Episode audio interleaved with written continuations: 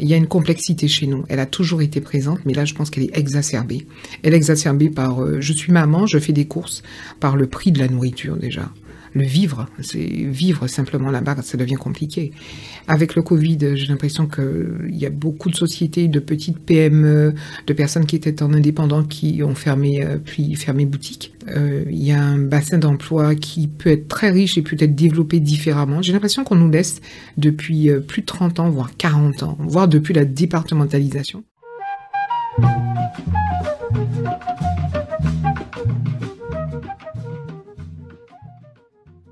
Salut à toi qui écoutes, bienvenue sur Dom Talk Podcast, le podcast Outre-mer. Ici on raconte le parcours de vie des personnes originaires de Guadeloupe, Martinique, La Réunion, Guyane et Mayotte. Nous sommes plus de 2 millions et nous voix compte et j'ai décidé de te les partager. Si mes épisodes te plaisent, je t'invite à les partager autour de toi, à les liker, à les commenter. Retrouve mon actualité sur Instagram Dom Talk Podcast. Je te laisse avec l'épisode du jour. Bonjour chers auditeurs auditrices. Aujourd'hui je reçois à mon micro Catherine Moza-Solnier qui nous vient de la Guadeloupe. Alors Catherine, tu as 53 ans, tu veux nous parler de ton roman Transport de case à Prescottville. Comment vas-tu Catherine? Ça va bien, bonjour à tous. Je suis très heureuse d'être là aujourd'hui et de partager avec vous euh, mon expérience, mon histoire aussi, et puis euh, mon roman, Transport de case à Prescottville. Super, bah, ça fait plaisir. Euh, alors on va en parler. avant de parler du livre, on va, parler un peu de toi, pour mieux apprendre à te connaître. Donc j'ai un petit quiz à te proposer. Euh, dis-moi, est-ce que tu préfères les acras de morue ou le boudin Les deux. Les deux Je suis gourmande, moi. Je suis gourmande, les deux. Ok. Ok, bon, très bien. Euh, T'es plutôt courbouillon de poisson ou colombo de poulet? Non, mais tu veux me tuer, Nicolas. Moi, j'aime les deux. Mais, Il faut faire un choix. Tu ne peux pas répondre les deux. Ce sont des repas de chez nous. Alors, sincèrement, je préfère le courbouillon de poisson euh, parce que ma maman le cuisinait très bien, parce que c'est facile à faire, parce que j'ai un petit garçon, enfin, j'ai un grand garçon maintenant euh, qui aime bien et que bon ben on aime bien aussi le on préfère le poisson que la viande hein. on est des îles on préfère le poisson que la viande. Ok ok très bien. Euh, et t'es plutôt plage ou rivière? Je préfère la plage. Ah je, je préfère la mer. Ah ça ça oui je il y a, pourtant, chez nous, il y a de très belles euh, rivières, euh, la rivière aux écrevisses, etc., etc. Mais euh, je préfère la plage. Ah, j'aime la mer. C'est, très compliqué quand on habite la métropole, l'Hexagone, de ne pas être près de la mer, surtout quand on est sur l'île de France et en banlieue parisienne. d'être loin de la mer, moi, ça, c'est quelque chose qui, c'est compliqué. Hein. Ouais, ça te, ça te manque? Ah, beaucoup, beaucoup. Beaucoup, beaucoup, beaucoup. Est-ce que parfois tu vas en Normandie ou dans le sud pour te oui. voir oui, oui, sur la on y va souvent, euh, la Bretagne, oui, oui, beaucoup. Mais en même temps, je dis toujours euh, ben, à mon mari ou à mon fils, euh, ben, c'est pas la mer comme chez moi. Et oui, forcément. il se moque un peu de moi, mais c'est pas la mer comme chez moi. Non, je suis désolée, la mer de chez moi est une mer particulière, belle, envoûtante, chaude déjà aussi, surtout. Donc voilà. Non, non, mais je, je comprends tout à fait. Enfin, c'est vrai que moi, quand j'ai fait, quand j'ai fait mes études à La Rochelle et que je voyais la mer un peu beige, j'étais là, mais c'est quoi votre truc là? Parce que bon, après, je juge pas, mais c'est vrai que c'est pas, c'est pas du tout la même chose, c'est pas comparable. Et, Quand tu vois les gros galets, alors que nous c'est des, des, des, plages de sable fin, c'est, pas la même chose. Après. Moi, je me rappelle, mon mari m'avait amené à Dieppe, il m'a dit c'est formidable. J'ai dit ouais, ouais, ouais, mais bon. Oui, il était tellement heureux, donc j'ai été dans l'élan avec lui. Mais quand il a vu nos plages pour la première fois, il m'a fait Bon, d'accord, il y a une grosse différence quand même. quand tu dis Guadeloupe, c'est quoi les premiers mots qui te viennent à l'esprit? Soleil, nature, courbouillon de poisson. Et euh, mes parents, mes grands-parents, euh, beaucoup de souvenirs d'enfance. Les cousines, les oncles, les tantes, euh, les réunions de famille, les, les les, les tablés énormes, les agapes, beaucoup de solidarité, beaucoup de fraternité. Moi, j'avoue que j'ai grandi dans une grande famille. Hein. Alors, ma mère avait trois enfants, d'accord, mais elle avait des, frères qui avaient eux-mêmes des enfants, donc j'ai eu beaucoup de cousins, cousines. Donc, euh, on était toujours très liés. Les, dimanches, y a, on a, c'est pas comme euh, sur l'Hexagone, on est obligé de téléphoner pour savoir si tu es là, est-ce que je peux passer chez toi, etc. Ça n'a rien à voir aux Antilles. Aux Antilles, on débarque, il y a toujours un gâteau de près le dimanche après-midi. Euh, voilà, donc j'ai grandi quand même avec, et ça, c'est quelque chose qui, m'a beaucoup manqué sur, sur la métropole. Ok, ok. Parce que du coup, tu as, de la famille ici ou pas? Alors, euh, oui, il me reste que mon oncle qui est venu ici en 1962, enfin un petit peu avant. En fait, il est parti euh, lors de la. Il avait été mobilisé pour la guerre d'Algérie et en fin de compte, il est resté. Il avait déjà ici son amoureuse euh, qu'il a épousée, euh, ma tante. Ils ont eu deux grandes filles, elles sont adultes maintenant, ce sont mes cousines germaines.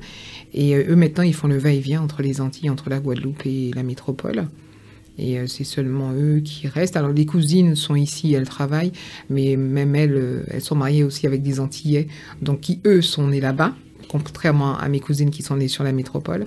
Et elles, elles ont envie, eux, ils ont envie de rentrer, les maris, donc fatalement, euh, petit à petit. Mais elles, ils font aussi le va-et-vient. Je pense qu'à un moment donné, il y, a un, il y a un appel aux sources qui, qui est terrible, qui, qui, est constant là. Et j'avoue aussi que ces dernières années, à cause du Covid, je pense que ça a remis beaucoup de choses en perspective, la vie de beaucoup de personnes, les racines, euh, euh, redécouvrir qui on était, se rapprocher de la nature, revoir sa façon de vivre aussi.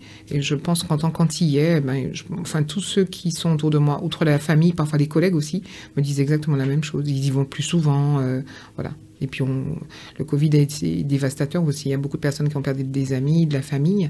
Donc, oui, ça a remis beaucoup de choses en perspective. Donc, il ne me reste que mon oncle et ma tante. Mais effectivement, même eux, ils font le va-et-vient. Donc, euh, voilà. D'accord. Est-ce que toi, tu as cet appel euh, de retour aux sources? Il est terrible. Il est terrible. Il est terrible et euh, je m'attendais pas à être dans une telle envie de vous retourner chez moi. J'avoue qu'au décès de ma mère, c'était le premier choc. Alors, j'allais déjà aux Antilles très souvent. Hein. Je n'ai jamais été coupée. Je ne me suis jamais coupée de mon île. Euh, tous les deux ans, euh, parce que quand on a des enfants en bas âge, entre l'école et les vacances scolaires, il faut s'adapter, etc. Et euh, non, non, je n'ai jamais euh, coupé avec mon île ni avec ma famille. Donc oui, tous les deux ans au départ, et après ça presque tous les ans, quand ma mère, euh, quand maman est tombée malade, c'était tous les ans que j'y allais, parfois une ou deux fois dans l'année, parce que bon ben voilà. Et après, après son décès, euh, ça a été beaucoup plus évident. Et puis mon fils aussi a grandi. Donc euh, je ne dis pas qu'il n'a pas besoin de moi, mais bon, voilà, il y, a cette possibilité aussi de partir en vacances scolaires qui est beaucoup plus intéressante aussi maintenant. Partir toute seule, euh, voilà. oui, tu as, plus de flexibilité. Voilà. Donc c'est beaucoup plus intéressant maintenant. Et oui, et puis, puis j'ai pris de l'âge, et puis j'ai envie de. Puis j'ai l'impression d'avoir donné euh, une partie de ma vie sur la métropole. il fallait que ça se passe comme ça. On a chacun des destins différents. Mais là, j'ai envie d'entrer à la maison. Alors peut-être pas définitivement, mais partir euh, trois, 4 quatre mois, revenir, etc. Mais voilà, il faut. Ça, c'est capital là maintenant. Ok. Très bien. Euh, comment tu décrirais la vie en Guadeloupe? Facile et difficile. Hier encore, je regardais un, documentaire euh, sur France O. Euh, il y, a un documentaire qui est sorti là, qui est sur la plateforme euh, Outre-mer, que j'invite d'ailleurs à regarder avec attention. Ça parlait des différents départements et territoires d'Outre-mer. Il y a une complexité chez nous. Elle a toujours été présente, mais là, je pense qu'elle est exacerbée. Elle est exacerbée par je suis maman, je fais des courses, par le prix de la nourriture déjà le vivre. C'est vivre simplement là-bas, ça devient compliqué. Avec le Covid, j'ai l'impression qu'il y a beaucoup de sociétés, de petites PME, de personnes qui étaient en indépendant qui ont fermé, euh, puis fermé boutique. Euh, il y a un bassin d'emploi qui peut être très riche et peut être développé différemment. J'ai l'impression qu'on nous laisse depuis euh, plus de 30 ans, voire 40 ans, voire depuis la départementalisation. Je pense que je vais me faire des ennemis, mais tant pis. Mais franchement, mais depuis la départementalisation, j'ai l'impression qu'on nous laisse dans un même creuset comme ça. On nous empêche de, développer l'île ou euh, et pourtant on a beaucoup de jeunes qui partent de la Guadeloupe, la Martinique, la Guyane, euh, la Réunion, euh, Nouvelle-Calédonie, des différents territoires, qui reviennent avec beaucoup d'idées innovantes et qui, quand ils arrivent, sont complètement bloqués. Euh, ils ne peuvent pas les développer, ces idées-là. Pas de possibilité de faire un prêt, par exemple. Ça, c'est très particulier aux Antilles. Et je, c'est, voilà, je trouve ça dommage, rageant. Donc facile, difficile sur ce plan travail économique, oui, mais facile dans le sens où ben, si on a un coup de blues, euh, ben, comme disait euh, comment, Aznavour, euh, la misère est quand même beaucoup plus agréable au, soleil. Parce que euh, ici, quand on termine la journée, il fait gris, on rentre chez soi, etc. On est, c'est quand même morose. Et par contre, quand on est aux Antilles, ben, on peut toujours aller marcher, Oui. on peut s'aérer différemment, on peut, euh, on peut toujours aller voir les parents, on peut, voilà, euh, discuter avec le voisin. Enfin voilà, moi j'ai des voisins, donc on discute. Il y a toujours un échange de quelque chose. Euh, ben, dans mon jardin, j'ai des corps au sol. Et allez, moi je te donne des bananes. Enfin voilà, il y a quelque chose. Il y a, il y a cette, il y a cette fraternité qu'on a toujours conservée Mm. et qui date dès la coup d'ailleurs Oui. et qu'on a et que je pense qui fait que la vie est plus, plus- sur ce point-là en tout cas et c'est vivable c'est plus doux c'est bon de toute façon demain ou que ça hein, parce Oui. que je dis là ça fait comme ça demain ou que voilà mais mais ici c'est différent sur la métropole c'est très différent il y a un individualisme qui est exacerbé ici c'est terrible Mm, c'est vrai. Euh, c'est vrai que bah, je me faisais la réflexion avec euh, ma copine, c'est que euh, quand on est en Martinique, par exemple, en fait, c'est que tu as accès à des loisirs gratuits. Par exemple, si tu vas à la plage, bah, c'est gratuit. Si tu veux faire une randonnée, c'est gratuit. La rivière aussi. Alors que, en tout cas, sur Paris notamment, bah, dès que tu veux sortir, bah, faut payer quoi. Par exemple, Tout tu vas au cinéma, au restaurant. euh, surtout, bah, par exemple, si en, en hiver, tu vas pas aller dans un parc puisque il fait froid, tu vois. Donc, tu es obligé de faire des activités en intérieur et même faire. Après, tu peux faire par exemple des, des petites soirées entre potes, mais il faut quand même ramener quelque chose à manger. Enfin, je sais pas. Et puis même à 10 dans un appart de 15-20 mètres carrés, puisqu'on sait qu'à Paris c'est des petits, des petits appartements, c'est pas, pas la même. Après, voilà. Mais c'est vrai que c'est un des avantages effectivement de, de nos territoires. C'est quoi tes meilleurs souvenirs de la Guadeloupe? Mes meilleurs souvenirs de la Guadeloupe. Oh là. Mes meilleurs souvenirs de la Guadeloupe, j'aime beaucoup euh, le carnaval. Et pourtant, je n'ai jamais défilé de ma vie. Ah oui? Mais non. jamais, jamais. Comment c'est possible? Dans aucun groupe. Euh, parce que ma mère n'aimait pas ça. Donc Ah, elle, elle Ouais, nous empêchait de faire. Ouais, ouais, ok. elle n'aimait pas. Moi, je suis du. Enfin, j'ai fait une. J'étais au lycée Javille-Riache à Basse-Terre. Donc il y a le fameux défilé du lycée Javille-Riache du lundi gras le matin. Et euh, ben, j'y allais pas parce que ma mère me disait non, non, mais oh, ça va pas. Non, non, non, voilà. Mais j'aime beaucoup le carnaval pour cette ambiance festive, mais j'aime beaucoup le carnaval chez nous pour la créativité. Ok.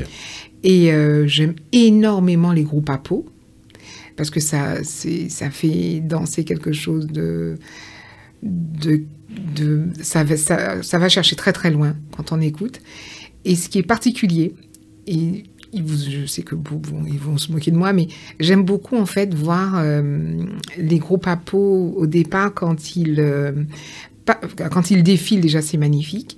Mais quand ils sont simplement, ils sont stand-by, ils attendent tous de partir. Je sais pas, c'est une sorte de vague flottante et euh, c'est quelque chose que je décris dans mon roman d'ailleurs. Mais c'est, c'est, hum, on entend les tambours, on entend, je sais pas, il y a quelque chose de très magique là et j'aime énormément ça. Mais chez Akiyo, chez Vukum, chez Massaclé aussi, c'est la même. Il, il a l'impression qu'ils dansent dans la rue, mais une sorte de vague. On ne sait pas si on part, on part, et puis tout d'un coup ça démarre et euh, voilà. J'allais te demander si t'es proche de ta culture, mais je pense qu'on le sent. Ah oui, ta beaucoup, beaucoup, proche. beaucoup. Parce que du coup, là, t'es... Quand, on, quand on s'est appelé, tu m'as parlé un peu de ton parcours. Tu m'as dit que t'es parti à l'âge de 30 ans Oui. euh, en hexagone. Oui. Euh, pourquoi t'as dû partir? Parce que t'as as vécu en... Tu t'es né, t'as grandi en Guadeloupe et t'es parti à l'âge de 30 ans pour l'hexagone. Pourquoi t'as dû Simplement partir parce que je trouvais pas à travailler. Ouais. J'avais fait du, du droit immobilier, c'était ma, ma formation initiale euh, au CNAM, au Conservatoire national des arts et métiers en cours du soir. Et j'avais trouvé euh, divers petits contrats. Alors c'est bien le cas de le dire, il faut insister sur divers petits contrats. Et certains d'entre eux n'ont même pas, ne m'ont pas, enfin j'avais pas été payé du tout. Ben, je suis rentrée un jour à la maison et j'ai dit à mes parents, euh, c'est bon, moi je pars pour la métropole. En fait c'est comme si moi je, je vais freiner le moment de partir je m'étais dit, on va essayer, on va tenter un maximum de choses, et si vraiment on se retrouve pas, il faudra qu'on se décide à y aller. Donc voilà. Donc euh, je, je suis rentrée. Il y avait une cousine qui était venue en vacances, qui travaillait sur la métropole depuis, qui était ici depuis 1953 hein, sur l'Hexagone. Et euh, j'ai été la voir. On a discuté longuement et elle a été voir mon père. Elle a dit, écoute, je, je pars avec Catherine. Et si au bout de six mois ça marche pas, je prends moi-même mon argent et je te la renvoie. Donc, euh, mais au bout d'un mois et demi arrivé ici, je travaillais déjà, c'était incroyable. Et après, bon, après la vie fait, on change de société, mais on, on s'insère, on fait des formations aussi. Et puis on s'insère, et puis voilà. Donc euh, vraiment, c'est parce que je trouvais pas à travailler. Et à un moment donné, en tant que femme, on se dit, on construit notre vie comment aussi. Ouais. Parce que tu, tu, tu travaillais dans quel domaine? Enfin, tu cherchais dans quel domaine? Dans l'immobilier. Ok.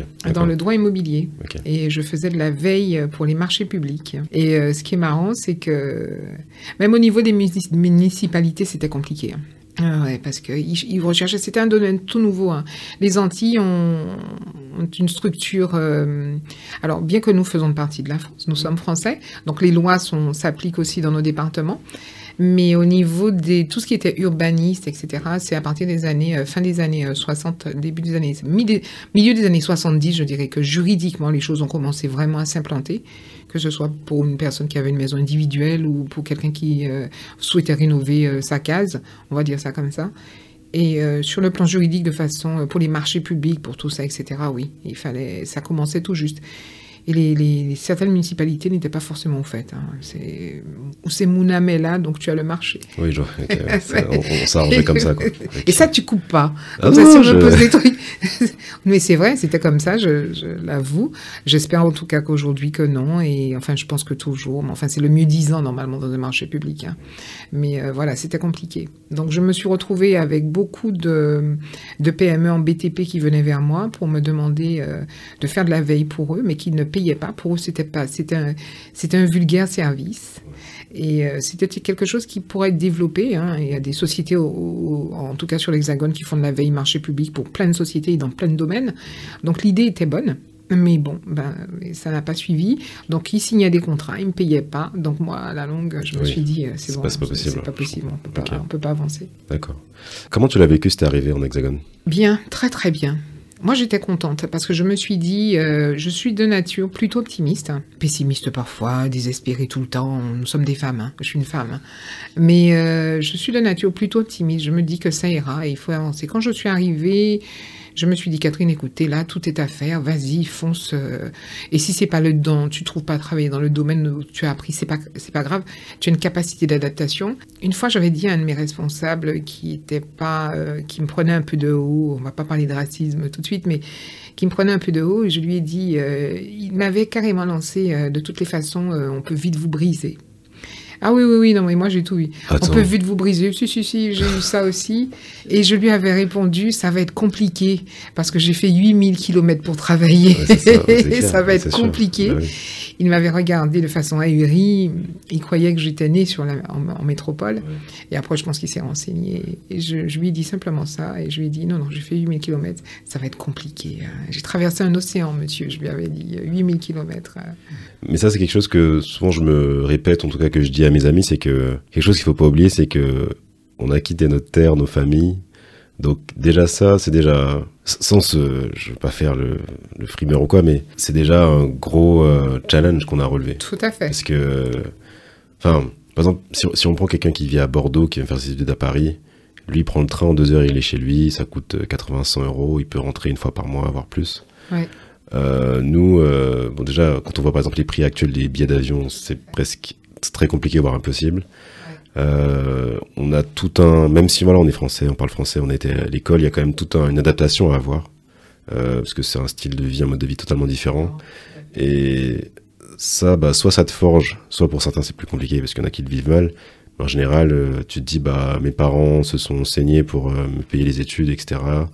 Il faut que j'y arrive, quoi. Donc, euh, ça crée, euh, ça fait quelque chose que, bah, enfin, ça te, ça te renforce, quoi. T'étais en contact avec la communauté antillaise quand t'étais, quand t'es arrivé ici pas Ben, pas forcément, parce que j'avais une tante qui était, euh, enfin une tante, une grande cousine plutôt qui m'hébergeait, qui était assez casanière, bon, qui avait déjà un certain âge aussi, hein, elle avait déjà plus de 50 ans quand, quand elle m'hébergeait pendant quelques mois, qui n'était pas, qui ne sortait pas plus que ça.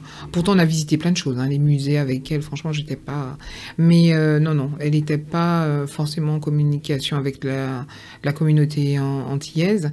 Elle était, elle, avait de très bons amis, je pense, qui étaient arrivés. Alors, leur génération, déjà, quand ils sont arrivés sur la métropole, c'était déjà autre chose. hein. Euh, elle a quand même pris le bateau pour arriver ici au Havre. Enfin bref, on a vu, il y avait la série à la télé, on a même montré comment ça se passait avec le bubidome, etc. Donc, c'était déjà autre chose. Il y avait bien cette solidarité, elle connaissait du monde, mais il y avait plus, euh, je pense que certains avaient déjà fait le choix de retourner sur les Antilles, dans leur département, etc. d'origine. Et puis, euh, non, je, j'étais pas comme je, comme je ne connaissais personne.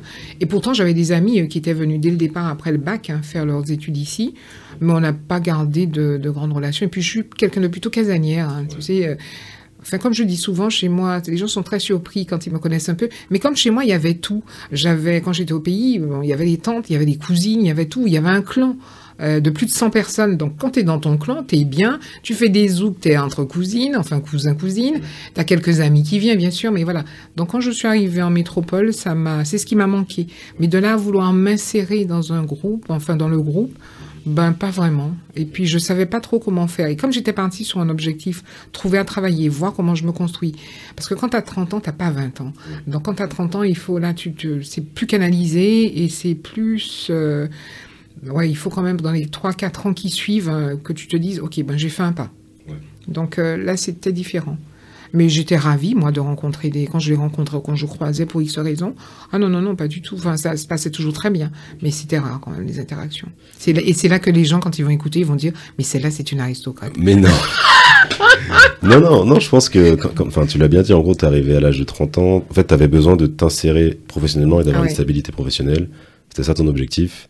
Et je pense aussi à 30 ans, t'as peut-être une, euh, comment dire, une maturité qui fait que euh, bah, en général, quand tu arrives à 20 ans, t'es étudiant, t'as besoin de t'intégrer au groupe parce que bon, déjà t'as l'éloignement, tu, tu commences ta vie d'adulte, tu commences à te construire et tout.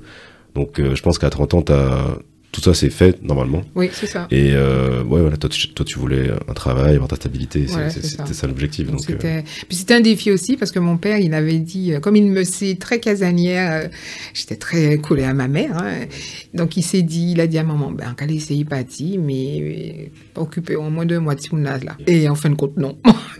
donc c'était aussi le défi pour montrer à mon père, ben que voilà quoi, euh, parce que tant qu'on est au pays, tant quand ça va pas, on retourne chez papa et maman hein, quelque part. Mais bon là, il fallait, il fallait y aller. ok, ok, très bien. C'était aussi le défi. Ok, super. Bah, Catherine, t'es écrivaine aussi euh, dans la vie. Bon, t'as écrit Transport de cases après Scottville, Oui. un livre qui raconte l'histoire du déclassement des familles antillaises dans les années 60, qui sont passées, qui sont passées d'un mode de vie habité horizontal à un mode de vie vertical. Mhm. Il est question de conditions de vie de l'époque, de maternité, de maternité et de conditions de la femme. Euh, pourquoi t'as voulu écrire ce livre? Alors, pour tout te dire, j'ai écrit ce livre il y a plus de 30 ans. Et euh, voici encore une subtilité de nos, nos îles. Il y a plus de 30 ans, j'étais étudiante au conseil d'architecture, j'ai fait un stage, euh, étudiante en droit immobilier. Au conseil d'architecture, j'ai fait un stage. Et là, j'étais insérée dans une équipe euh, pluridisciplinaire d'architectes, d'urbanistes, qui eux aussi étaient étudiants ou étaient déjà à leur compte. Et euh, le conseil d'architecture faisait appel à eux.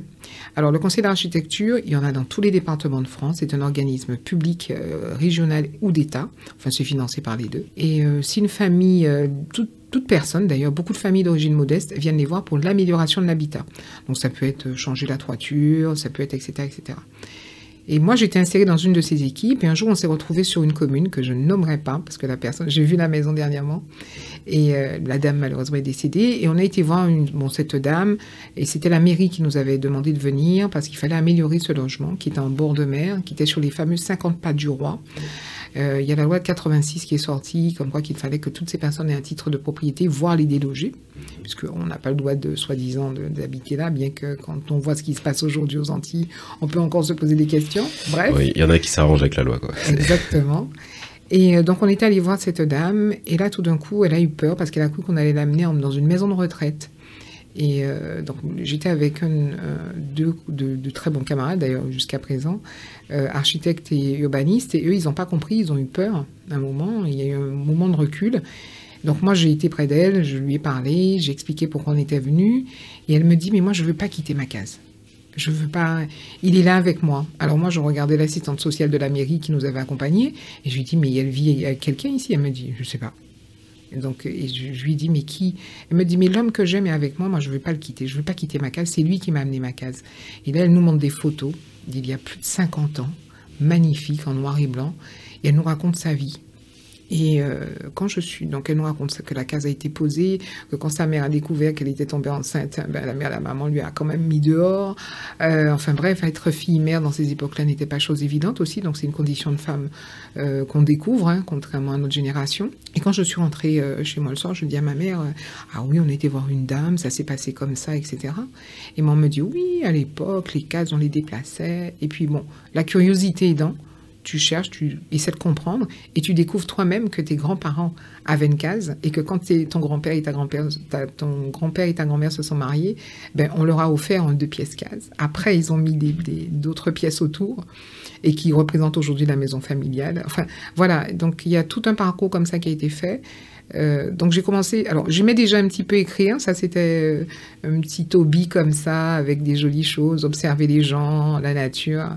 Et après, je me suis dit, tiens, ben pourquoi pas, on va commencer à écrire quelque chose. Donc, j'ai commencé à poser des paragraphes, à poser des personnages, à rendre hommage à cette dame quelque part et à plein d'autres dames, euh, plein d'autres mamans de l'époque. Euh, comprendre aussi la maternité aussi à cette époque-là, parce qu'elle a perdu sa petite fille euh, très tôt, les conditions dans lesquelles que ça se passait, on, suppose, on devine beaucoup de choses. Aller faire des recherches aussi sur le plan social de cette époque. Il y a très très peu de témoignages, mais il y a des personnes euh, euh, qui, euh, qui, comme Madame Tarrer par exemple, hein, qui est l'une des pionnières, notamment sur la Guadeloupe, pour tout ce qui concerne la contraception, la maternité, les premières assistantes sociales aussi. il y a beaucoup de reportages. Moi, je vous invite aussi à, à découvrir. Il y a beaucoup de reportages sur l'INA. Euh, les documents INA de l'époque sur les Antilles euh, françaises. Et on verra ces familles avec, euh, ils le disent eux-mêmes dans les reportages, j'aime pas trop ce mot-là, mais avec des batteries d'enfants. Et les conditions de vie étaient quand même assez terribles. Donc voilà, donc l'histoire en tout cas, le socle de l'histoire est parti de là. Et euh, transport de cases, ben, c'est écrit euh, comme ça au fil des mois. C'est un hobby. Je sentais de, de, de, d'écho, je sentais de bustage et j'écrivais. Et cette dame a été un petit peu le moteur, en tout cas son histoire. Quel message tu souhaites transmettre avec ce livre? On a notre place dans la grande histoire que nous faisons partie de cette grande histoire. Parce que justement, en faisant des recherches euh, pour écrire Transport de Casa Presque de Ville, euh, ce qu'on appelle la rénovation urbaine de Pointe-à-Pitre, elle a commencé en 1959, elle s'est arrêtée en 1980, 81, 82. Il y a eu un discours d'Aimé Césaire euh, milieu, enfin fin des années 60, parce que De Gaulle, le général De Gaulle était venu aux Antilles françaises en 66, 67, hein, je crois. Mais il faut, ça, il faut, vraiment que je regarde. Mais enfin, il y a ce fameux discours un petit peu avant d'Aimé Césaire et qui disait euh, Mais vous développez la métropole, mais vos compatriotes antillais vivent dans des cases au sol terreux. Et ça, c'était un mot qui m'avait vraiment euh, euh, impressionné quand j'ai relu ce discours-là. Et je me suis dit, ben, en fait, tout est marqué. Et en fait, on a notre place dans la grande histoire. Et en en parlant même à des collègues qui sont, eux, entre guillemets, métropolitains, un très bon collègue d'ailleurs, et ils me disaient, mais tu sais, moi, je viens de l'Auvergne. Et quand je suis arrivée sur l'île de France, j'ai vécu dans les bidonvilles de Nanterre. Et ensuite, dans ces années, fin des années, milieu, fin des années 50, il y a eu ce grand programme de construction. Donc j'étais, euh, mes frères, enfin ma famille faisait partie des premiers qui ont eu un appartement euh, dans les grands HLM de Nanterre. Donc en fin de compte, cette rénovation urbaine, elle n'est pas que sur euh, la métropole, elle est aussi sur les départements d'outre-mer. Et puis après, ce que j'ai voulu aussi dans le roman, c'est parler de c'est prendre une famille, en tout cas, et voir sa transition, sa mutation aussi sur le plan euh, social, sur le plan du tempérament. Comment ces personnes aussi aux Antilles ont vécu ça parce que autant c'était évident sur la métropole quand j'écoute certains témoignages euh, de personnes qui ont vécu ici et qui ont quitté ces bidonvilles, autant sur les Antilles c'était pas évident. Parce qu'en fait on, partait de la campagne avec son mode d'habiter, on l'amenait en ville avec soi. On vivait dans un lacou, donc on était encore en on était encore entre nous, en solidarité, en fraternité. Euh, euh, oui, mais c'est la fille d'un tel, c'est le frère d'un tel. Enfin, je suis là. Les enfants, ils jouent, mais il y a toujours quelqu'un qui veille sur eux. On était encore dans cette fraternité. J'ai eu l'occasion, lors de mes euh, différentes rencontres littéraires, de discuter avec Marc Jallet qui est venu, enfin voilà, et on en a parlé pas mal, et qui me disait, que, parce que lui a été mandaté pour la rénovation urbaine de Pointe-à-Pitre, où il y avait dans tout le Memorial Act, tout ça, euh, toute cette zone-là, au niveau de l'ancienne usine d'Arboussier à Pointe-à-Pitre, et il me disait, euh, quand on a... Euh, donc il avait mis en place une équipe pluridisciplinaire hein, pour arriver à ce projet-là. Et donc il y avait des sociologues aussi, il y avait des assistantes sociales, il y avait... Et beaucoup de personnes qui vivaient encore dans ces cours au niveau de l'usine d'Arboussier, on dira fin des années 70, début des années 80. ces personnes-là ont dit, oui, ok, on va, on est d'accord, on suit le truc on détruit notre case, ou on la récupère, on la ramène à la campagne, ça aussi. Et on va dans ces immeubles, mais alors je vais être avec les mêmes voisins. Mais c'était pas prévu comme ça. Parce qu'en fin de compte, c'est en fonction du nombre de personnes qu'on attribue à les logements. Donc c'est vrai que, voilà, il y, a eu une sorte de déracinement. Chez nous, c'est très particulier, cette transition-là. Ce mode d'habiter euh, horizontal vers ce mode d'habiter vertical, c'est très particulier. Ouais. Parce qu'effectivement, parce que j'ai fait quelques recherches sur le LACO justement, et euh, alors de ce que j'ai compris, tu me dis si je me trompe, mais en fait, du coup, les cases étaient regroupées en fait autour d'un, bah, d'une cour en fait, Tout autour d'un, souvent autour d'arbres fruitiers, notamment du fruit à pain, et en fait, euh, ben, chaque famille, euh, en fait, il y a un système d'entraide et de solidarité. Les familles surveillaient les enfants les uns, les uns des autres. Oui ils s'entraidaient au niveau pour la nourriture, etc. Et donc du coup, ce que j'imagine, bah, passer de ce mode de vie là où en fait ils vivent en, bah, en petite communauté en fait, à un système où bah, ils sont dans des HLM, dans des appartements séparés et pas forcément dans le même immeuble en plus, euh, ça brise ça. Est-ce que tu as eu des témoignages de personnes, comment ils l'ont vécu, cette, cette transition? Ça a été un traumatisme ou s'ils sont adaptés. Alors, tu sais, moi je suis née en 1970. Ça y est, tout le monde sait mon âge. Je suis née en 1970 et pour tout te dire, mes parents ont, ont été les premiers à être... Euh, alors, mes parents n'ont pas vécu euh, dans des cases vraies, véritablement. Hein. Euh, donc j'ai vécu à Pointe-à-Pitre, enfin je suis née à Pointe-à-Pitre, et euh, ils ont, on habitait le Rézé. Donc les, souvenirs les plus lointains que peut avoir euh, un adulte sur son enfance, mais sa petite enfance, il y a quelques flashs comme ça, et on était au Rézé, et pas loin de l'aéroport, d'ailleurs on entendait les avions, c'était assez marrant ça. Eh ben figure-toi que des témoignages, il y avait une dame dans l'immeuble, je me rappellerai toujours de ça. Il y avait une dame dans mon immeuble, elle avait, quand elle était dans, à la cour Montbruno, elle avait une, un lolo, une sorte de petite boutique. Et quand on lui a donné l'appartement dans l'immeuble, et dans l'immeuble, donc mes parents, voilà, j'avais 7-8 ans, je me rappelle très bien, elle a remis son lolo dans son appartement. Ok. Et en fait, elle a demandé, elle devait être au deuxième ou troisième étage, elle a refusé le logement, elle a pris un logement au rez-de-chaussée, et en fait, la, sa véranda, c'était le, le, le, voilà, donc après, il y a eu tout un truc. C'est légal enfin, C'est illégal. Ouais, que... Mais en même temps, je pense que ça a perduré pendant encore un deux ans quand elle était arrivée dans ce logement, pour la simple et bonne raison qu'ils se sont très vite rendus compte que s'ils coupaient, il y avait quelque chose qui cassait. Parce que ce qu'il faut aussi savoir, c'est que quand on est en la cour, on est... Euh, enfin, le la cour, c'est vraiment la cour, euh, comme la cour loison, enfin, ce que je décris dans le livre. Mais voilà, c'est vraiment la cour avec les maisons. Euh, et en général, c'était autour d'un arbre fruitier. Et en général, près de l'arbre fruitier, la mairie mettait des espaces sanitaires, comme à l'Oricisque, par exemple, les cours de l'Oricisque, ou un robinet, parce qu'il fallait de l'eau, donc un bon robinet. Et euh, donc, je pense que cette dame avait un lolo, comme ça, à la cour Montbruno. Donc, les gens pouvaient faire crédit aussi pour acheter à manger. Euh, parce que ne pas oublier que toutes ces personnes qui vivaient dans les cases, ils n'avaient pas de, de, contrat fixe de travail. Hein. C'était à la quinzaine pour certains ouvriers qui étaient encore chez Darboussier, à Darboussier, etc. Donc, euh, c'était assez compliqué. Et cette dame, moi, ça m'avait marqué beaucoup. Et ce même témoignage, sans rien demander à personne, m'a été redonné par quelqu'un que j'ai rencontré lors d'une rencontre littéraire. Et qui m'a dit, et cette dame-là, euh, dès qu'on lui a, à un moment donné, la, mairie de Pointe-à-Pitre lui a sommé de fermer euh, sa boutique, c'était illégal, et cette dame-là, quelques temps après, elle est décédée. Donc voilà, il y, y, a plein de témoignages comme ça euh, que j'ai retrouvés, des personnes qui n'ont pas, qui sont pas restées du tout dans les HLM aussi, qui ont fait remonter leur case aussi branlante qu'elle était vers la campagne. Oui et qui, euh, dès que le week-end arrivait, reprenait les bus et repartait à la campagne Grande Terre. Okay. Donc c'était assez aussi, c'était assez incroyable.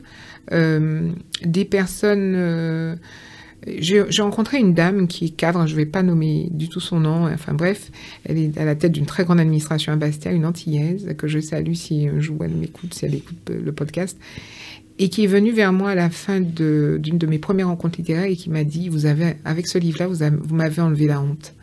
Et j'avais pas compris tout de suite. Et j'ai parlé un petit moment avec elle. Elle me dit oui, parce que à l'époque, quand ma mère nous disait, quand on allait chercher du travail à Pointe-à-Pitre, dites surtout pas que vous venez de la cour. Ah oui. Ne dites surtout pas que vous venez de la cour, vous ne serez pas embauché. Parce qu'en fait, ça représentait des gens qui euh, ne pouvaient pas se laver, qui n'étaient pas propres. Ok, euh, je vois. Euh, voilà, donc euh, ne redites surtout pas que vous venez de la cour. C'est euh, Ok, donc il y avait quand même une certaine discrimination un peu. Oui, il y avait une très très grosse discrimination. C'est ok. C'est un peu comme, euh, on va dire, euh, Paris vs la province, quoi. C'est un peu. Voilà, ouais, je vois. tout à Ok, fait, tout à fait. Et C'était et c'était et elle m'expliquait cette dame que toutes les personnes de sa génération de la cour, ben ils ont tous réussi. Ils ont tous réussi. Alors ils sont tous fonctionnaires, soit territoriales, soit des fonctionnaires d'État, puisque bon, il faut dire ce qu'il est. À cette époque-là, c'était ça. Ou ils sont instituteurs. Il y a quatre médecins. Il y avait une fierté quand elle m'expliquait les choses. Elle, elle comme ça les les, voilà, un tel est devenu médecin, un tel qu'on connaît est devenu un homme politique aussi, voilà, ou un sportif, euh, voilà, et, et j'étais assez surpris. Et toutes ces personnes, en fait, qui sont connues, sont des personnes qui viennent euh, des Lacroix. Donc je me dis que notre histoire, elle a une place, mais très importante dans la grande histoire. Elle fait ce que nous sommes aujourd'hui. Et, euh, et ce que je voulais aussi dire, c'est que quand je faisais mes, notamment ma rencontre littéraire à Basse-Terre, il y avait beaucoup de jeunes dans cette rencontre, mais qui savaient même pas que ça existait. Oui, bah, j'avoue que avant que tu m'en parles, moi non plus, je ne savais pas. C'était, enfin, je, sais que mes parents aussi, ils ont, ils ont grandi dans des petites cases et tout comme ça, mais le système de l'ACU, euh, enfin, en tout cas, l'histoire sur le, l'urbanisation, en fait, qui a, bah, détruit ces habitats-là et, et qui a transformé l'habitat euh, des Antillais, c'est une histoire qu'on nous apprend pas. hein. Enfin, en tout Oui, cas, je, pas du tout. C'est ça. Et puis, il faut pas oublier non plus que nous sommes un, un- un monde d'oralité hein, sur les Mm. Antilles françaises, hein, enfin les Antilles en général, les départements d'outre-mer en général. hein. Ouais. Nous sommes, euh, voilà, on c'est de l'oralité et que cette oralité, est- ben, il faut quand même la mettre sur papier ou en film ou en documentaire. J'ai eu l'occasion, avec la sortie du livre, de participer à l'émission Moon Bocase avec Marvel. Et euh, le jour, sur ce, ce jour-là, sur son plateau, il y avait beaucoup de personnes. Et tout ce qu'elle disait, c'était des puits de, souvenirs de leur enfance, comment on vivait. euh, euh, Il y a une dame qui était présente, qui était assez âgée et qui a vécu sur l'île de Marie-Galante. Et eux, elle m'expliquait qu'ils vivaient à la, enfin, ils montaient sur l'île de Marie-Galante à la quinzaine avec son père, qui était coupeur de canne. Et ils vivaient en fait dans des cases à gaulettes. Donc vraiment des riens, quoi. Enfin, c'est- Des- quoi des alors- cases à golettes alors, les cases à golettes, c'est des cases avec des, des bouts de bois qu'on entrelace, enfin des, des, tiges très fines qu'on entrelace comme ça. Et on peut mettre de la boue, exactement comme on voit dans de- certains documentaires sur l'Afrique. Et ça aussi, c'est. D'ailleurs, il y a. un- Oh, il y a. un, euh, je crois que c'est. Oh, je me rappelle plus. Il y a une rénovation qui a été faite et maintenant, je crois que c'est le. Euh, c'est la maison, euh, c'est une maison départementale ou communale, en tout cas, qui se trouve à Grandbourg de Marie-Galante. Et toute la première façade est faite comme si c'était une case de golette. Ok. Euh, donc c'est voilà, on est dans le patrimoine et, et je- ouais, il faut, faut en, il faut en parler. Et puis comme ça, savoir d'où on vient nous permet aussi d'avancer. Tout à fait, c'est sûr. Et, euh, Parce que du coup, tu as, dit que cette histoire, elle s'est un peu perdue euh, parce que notre culture est très orale. Est-ce que tu penses aussi que, euh, en tout cas, les gens qui ont grandi dans le Lacou, bah, il y avait une certaine honte, du coup, ils ont, ils ont gardé ça pour eux et c'est pas une histoire qu'ils racontaient forcément. oui, ça c'est vrai. Tu as entièrement raison. Mais c'est pareil pour le bibidum. hein. Il y en a beaucoup aussi qui sont arrivés en France. Beaucoup d'Antillais sont arrivés grâce au bibidum sur la métropole. N'en parle pas parce que c'est une époque qui était compliquée. Euh, pareil aussi pour le lacou. Euh, on n'en parle pas parce que. Mais je pense que cette honte-là, c'est nous, notre génération, qui doit maintenant dire ben non, il n'y a pas de honte à être pauvre, à être modeste, euh, à dénigrer ou à oublier d'où l'on vient. Je suis sortie de là, donc je suis capable d'aller jusque-là. Et ça permettra, je pense, à notre génération qui a, enfin, qui ont d'autres, euh, qui ont d'autres choses à affronter, à se dire, mais ils sont sortis de plus loin que nous, nos parents. Donc on est capable d'aller encore plus loin qu'eux. Donc, et ça serait toute la, toutes nos fiertés, enfin, qu'on ait nos parents aux Antilles. Donc ça serait une grande fierté. Donc non, non, je pense pas qu'il faut avoir honte de ce qu'on est. hein. Il y a beaucoup de personnes très célèbres aujourd'hui qui n'étaient des riens. hein. Euh, au départ euh, de, l'interview, on parlait d'Aznavour, euh, voilà. Ben, il, disait qu'il était pauvre, il n'avait rien. Ils ont traversé presque toute l'Europe pour arriver en France avec sa famille. voilà, il savait jouer du piano, ça l'a sauvé. Et pourtant, on- sait quel homme qu'il est devenu. Donc, mais il n'y a pas que lui, hein, parce qu'on a dit Aznavour au départ, mais voilà, il y a plein d'autres. Non, non, je pense qu'il ne faut pas avoir honte de ce qu'on est. Au contraire, le défi est là. À dire, ben voilà. Et puis je pense que si nos parents avaient eu déjà plus de moyens, à cette époque-là, ils auraient fait mieux. Mais je trouve que c'est déjà pas mal. C'est déjà pas mal. Mais déjà, déjà le fait d'être arrivé aux Antilles et sortir de la cale du bateau était déjà un véritable défi. Donc euh, après, nous, là, euh, on est vernis. Hein, je, il faut que je dise les choses. Hein.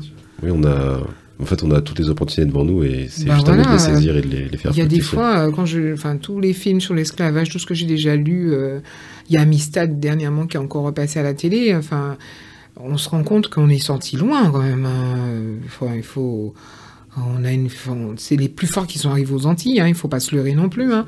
Donc euh, toute la descendance qu'il y a derrière, bon, on a une marge et on peut encore aller plus loin. Alors il y aura toujours des obstacles, ça c'est sûr, mais bon, il faut, faut continuer quoi. Quand, tu m'as contacté par mail, tu m'as, tu m'as dit que ce roman tu l'avais écrit il y a 26 ans. Oui. Pourquoi, ça t'a pris autant de temps pour le sortir? Alors tu sais, quand tu es jeune et que tu écris un roman, tu, peux, tu penses que tu peux le sortir tout de suite et que ça va être d'une évidence. Mais tu es dans un ridicule avec toi-même. C'est avec l'âge, tu te dis, mais quand j'y pense, je dis, Catherine, t'étais vraiment bête. Mais bon, après, il y a 26 ans, Faut je l'ai écrit. Bah, c'est quand même. mais, non, mais tu es dans une illusion, tu te dis, ouais, tu vas claquer des doigts, ça va le faire. Il y a une réalité qui a aux Antilles qui n'y avait pas. Il n'y avait pas de maison d'édition aux Antilles à l'époque. Maintenant, il y en a. C'est très différent. Donc, on peut proposer, on peut avancer. Maintenant, on peut sortir son livre, on peut s'auto-éditer. Ce qu'on ne pouvait pas faire à l'époque, ou si on le faisait, c'était des sommes mirobolantes et sur quelle structure, sur quelle forme. Ça peut sembler, euh, je vais passer vraiment pour le dinosaure, mais à mon époque, quand j'écris le livre, il n'y avait pas Internet.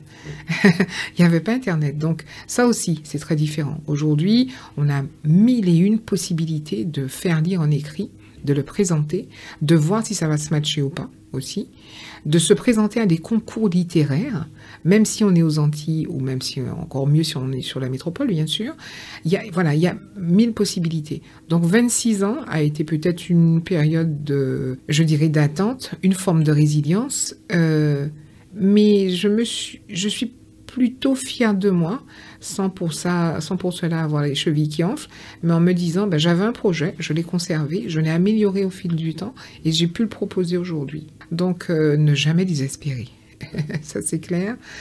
Non, mais franchement, ne jamais désespérer parce que et maintenant, quand je me rends compte de tout ce qui arrive, de toutes les portes qui s'ouvrent, sans parfois que je, fasse quelque chose, parce que le livre est sorti, parce que ça plaît, parce que ça touche aussi beaucoup de personnes, je me dis, ben écoute, euh, tu avais raison de garder espoir, puisque c'est quand même pas mal, et d'avancer au fond. Et puis je me suis dit à un moment donné, si c'est que celui-là que tu écris, au moins tu aurais été jusqu'au bout de l'affaire. Donc, euh, pas de regret. très bien. Tu peux être fier de toi pour, pour ça. Merci. Comment, du coup, comment ça s'est passé? Comment tu as fait pour l'éditer, du coup? Alors moi, j'ai participé en 2019 à un concours littéraire chez Mazarine euh, et Fayard Édition. Euh, j'ai été finaliste, finaliste de finaliste, mais c'est pas moi qui ai gagné. Bon, c'est pas grave, c'est la vie. Il n'y a pas de hasard dans la vie. Hein. Je suis croyante et il n'y a pas de hasard dans la vie. Donc ça s'est passé comme ça. Et ensuite, le Covid est arrivé. Donc tout a été en stand-by. J'avais reçu un appel d'Éléonore Delair à l'époque, qui était l'une des éditrices principales de chez Fayard et qui m'avait dit euh, bah, écoute, je vais t'aider, on va voir comment on peut l'éditer, etc. Qu'il y a quand même du potentiel sur son roman, que mon écriture était jolie. Ça aussi, se faire juger, apprendre aussi à se faire juger et apprendre aussi à rectifier le tir sur ses écrits. Ça aussi, c'est quelque chose que l'on apprend. Et peut-être la maturité que j'ai aujourd'hui m'a permis de le faire en toute bienveillance et en réflexion. Peut-être ce que je n'aurais pas si j'étais plus jeune, je pense. Un petit peu en tout cas. Et puis, euh, donc ça s'est passé comme ça. Et puis, le Covid est arrivé. Et puis, on ne pouvait pas le faire, euh, l'éditer. Elle m'a pas laissé tomber. Elle a été honnête. Elle a essayé de le présenter à d'autres maisons d'édition que je ne vais pas nommer, qui ont trouvé le texte très beau. Mais pour quel public? Ça, ça m'a choqué quand elle me l'a dit. Parce que le public, il est bien là. Comment le défendre aussi? Donc euh, voilà, mais elle m'a toujours pas laissé tomber. Et elle m'a présenté Andrea Field chez Librinova, qui est une plateforme d'auto-édition et euh, qui m'a proposé de l'éditer, de voir ce que ça pourrait donner et de voir si ça pouvait prendre. Alors Librinova, c'est une plateforme euh, d'auto-édition. Ils sont bons dans leur domaine d'édition et ils vous accompagnent jusqu'au bout, jusqu'à la sortie du livre. Ce qui est pas bien, c'est qu'ils n'ont pas de partenariat sur les Antilles, les départements et territoires d'outre-mer, donc c'est compliqué, il faut acheminer, il faut acheter un certain nombre de volumes, un volume de livres et le faire euh, et trouver des partenariats sur les îles, donc ça a été fait assez rapidement de mon propre chef, et puis faire sa publicité toute seule. Mais c'est bien aussi, enfin je, je pense que je vois l'arrière, parce que si j'étais vraiment dans une maison d'édition, ça aurait été chouette et tant mieux.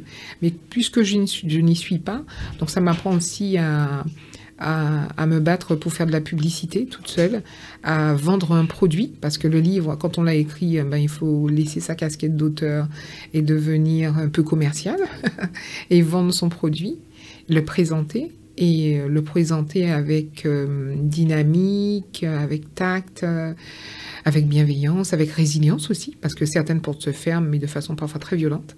Ça, je l'ai vécu dernièrement, d'ailleurs en contactant une librairie euh, sur euh, Paris. Et puis d'autres portes s'ouvrent et vous amènent encore ailleurs et vous permet encore de faire de plus jolies choses. Donc, euh, comme notre rencontre aujourd'hui, par exemple. Donc, je regrette rien. Donc, je, j'ai écrit un deuxième roman qui est actuellement, là, je suis encore en train de peaufiner les choses. Je ouais, qui va s'appeler peut-être Tombolo, euh, mais qui va même presque s'appeler Tombolo, parce que ça va raconter des choses intéressantes aussi. On va encore parler des Antilles. Il faudra que tu l'envoies à quel âge pour, euh... euh tu? Non, non, je dis, L'âge Ah, mais non, non, je, non, non, non. je suis lancé là, c'est bon. Non, j'ai dit, il faudra que tu l'envoies à quel âge sais pas si, euh, ah oui, qui a écrit. Euh, d'ailleurs, c'est lui qui m'a inspiré ça. Ah ouais? Mais oui, parce que en fin de compte, j'ai vu la vidéo. Ouais. Mais alors moi, je vois la vidéo, j'écoute ce qu'il dit, parce que moi, je suis de certain âge, donc très souvent, quand il chante, les jeunes chanteurs, c'est pas toujours évident. Mais bon, j'ai un garçon qui est dans, qui, ouais, qui, qui t'a traduit, qui, qui pas mal de choses. Ouais.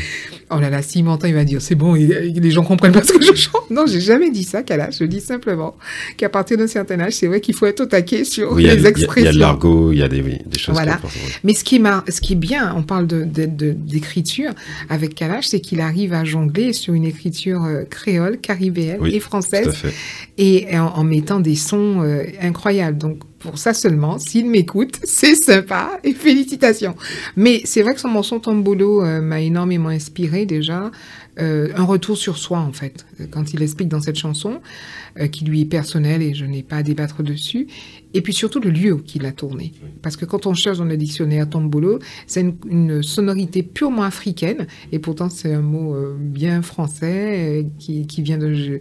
de, c'est un terme géographique en fait, la réunion entre un continent et une île, et voilà, tout, tout, toute l'histoire en tout cas est là, la réunion entre oui, c'est ça, entre un continent et une île, ce bras de mer qui unit euh, euh, deux espaces.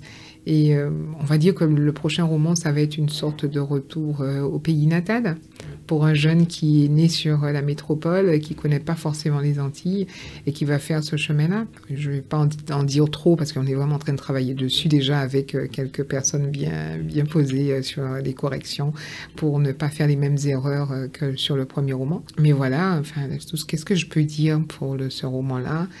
Euh, je suis partie aussi d'un proverbe africain qui dit qu'il faut un village entier pour élever un enfant. Mhm, voilà, donc euh, on va. Mais oh, écoute, on va se revoir et puis on va en reparler. Oui, bien sûr, avec plaisir. Dès, que ça sort, tu m'appelles et on fait ça, avec plaisir. Et euh, du coup, tout à l'heure, tu parlais du fait d'être passé de la casquette d'écrivaine à commercial. Est-ce que t'aimes, oui, est-ce que t'aimes bien être porteuse de ton propre produit, en tout cas en faire la promotion Comment tu, comment tu le vis ça? Eh ben, tu sais quelque chose, Nicolas. Au départ, ou à un moment donné dans l'interview, quand on parlait, je t'ai dit que je suis croyante et qu'il n'y a pas de hasard. Quand je suis arrivée en métropole, les, le, le, c'était le développement des plateformes téléphoniques. Ils cherchaient des téléprospecteurs, etc. Donc il y a un mécanisme hein, sous ce type de métier. Il y a, il y a un, speech, un, script, il faut le lire, en tout cas l'assimiler au maximum pour quand tu es au téléphone avec le client. Eh ben, cette partie de ma vie m'a énormément aidé. Là, euh, en tant que commercial, déjà pour présenter un dossier de presse qui soit complètement différent de ce qu'on attend, euh, faire en sorte que quand on me lit, que mon parcours soit extrêmement fluide.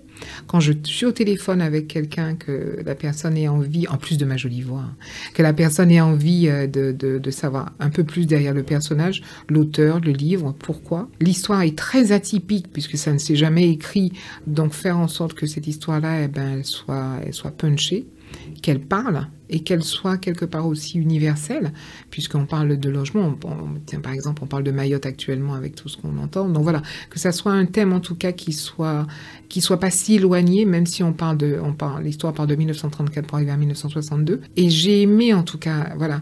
Donc il a fallu euh, tout ce que j'avais appris en mon, sur mon arrivée en métropole en tout cas en faisant du télémarketing, puisque j'ai travaillé dans des, sociétés télémarketing, ça m'a permis en tout cas de, reprendre cette casquette de commercial et d'y aller, quoi.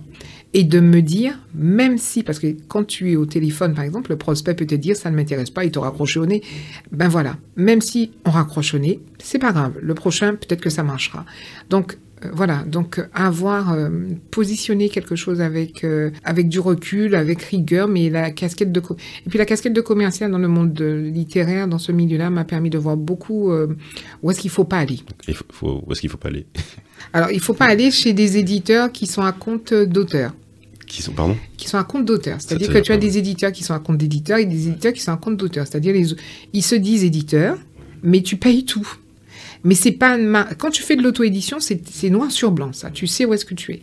Mais tu as des éditeurs qui te disent bah, et qui en plus te, te tes droits d'auteur. Donc euh, tu signes chez eux livre ne t'appartient plus, ton histoire t'appartient plus. Donc eux derrière, ils peuvent le négocier pour la télé, ils peuvent le négocier pour euh, pour le traduire, pour les traductions, mais tu reçois parfois presque rien dessus. Donc il faut faire attention à ça. Et en plus tu payes. Tu as certains éditeurs sur la place que je ne vais pas nommer qui te disent ah ben oui il n'y a pas de souci, moi je suis d'accord à vous faire signer, mais vous devez m'acheter 500 exemplaires et que tu commences à récupérer ce que tu as vendu en livre à partir du 502e exemplaire. Il y a tout ça.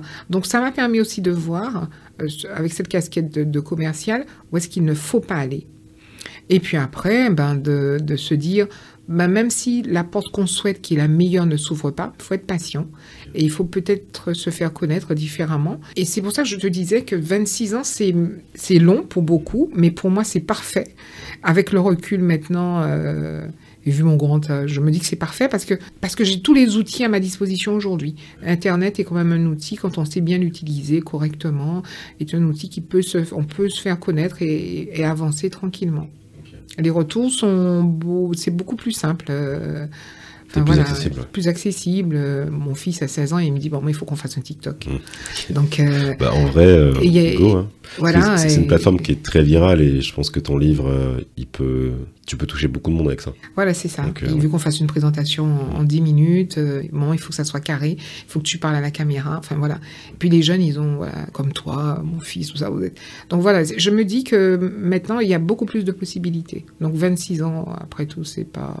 Bah, en fait, ça a été ton je t'ai posé la question pour en savoir plus, mais je pense que c'est c'était ta, ta, temporalité à toi parce que je pense que bah voilà t'as eu ta vie etc et je pense que peut-être tu manquais peut-être de confiance ou de connaissance à l'époque. Oui. et du coup euh, bah, il a fallu que tu te construises pour euh, bah, assumer ce projet et te dire bah je me lance. Et c'est aussi quelque part s'exposer tu vois parce que tu t'exposes à la critique tu t'exposes à, à, tu donnes beaucoup de toi dans un livre euh, même si tu racontes voilà la vie de, tu te bases sur les la vie de, de famille antillaise, mm mais c'est toi qui portes ce projet-là, donc il faut aussi euh, bah, vouloir s'exposer, tu vois. Donc euh, Tout à fait. parce que tu peux avoir aussi des critiques sur l'aspect historique, est-ce que c'est vrai, c'est pas vrai. Enfin, moi, je, moi je connais pas, mais on sait que dès que tu fais des choses, les gens ils vont, chercher. ils vont critiquer, tu vois, ils, vont titiller.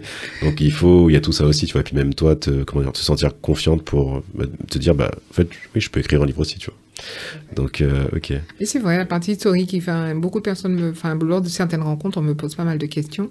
Et euh, ma sœur me disait l'autre fois, Sylvie, ma petite sœur que je vais saluer d'ailleurs, et qui me disait, euh, elle était dans le public, elle me disait, ils sont bluffés, hein, parce que, parce que comme tu arrives à répondre au tac au tac, donc ils sont, et c'est vrai, ça me permet de faire tout ça, d'avancer. Hein. Ok.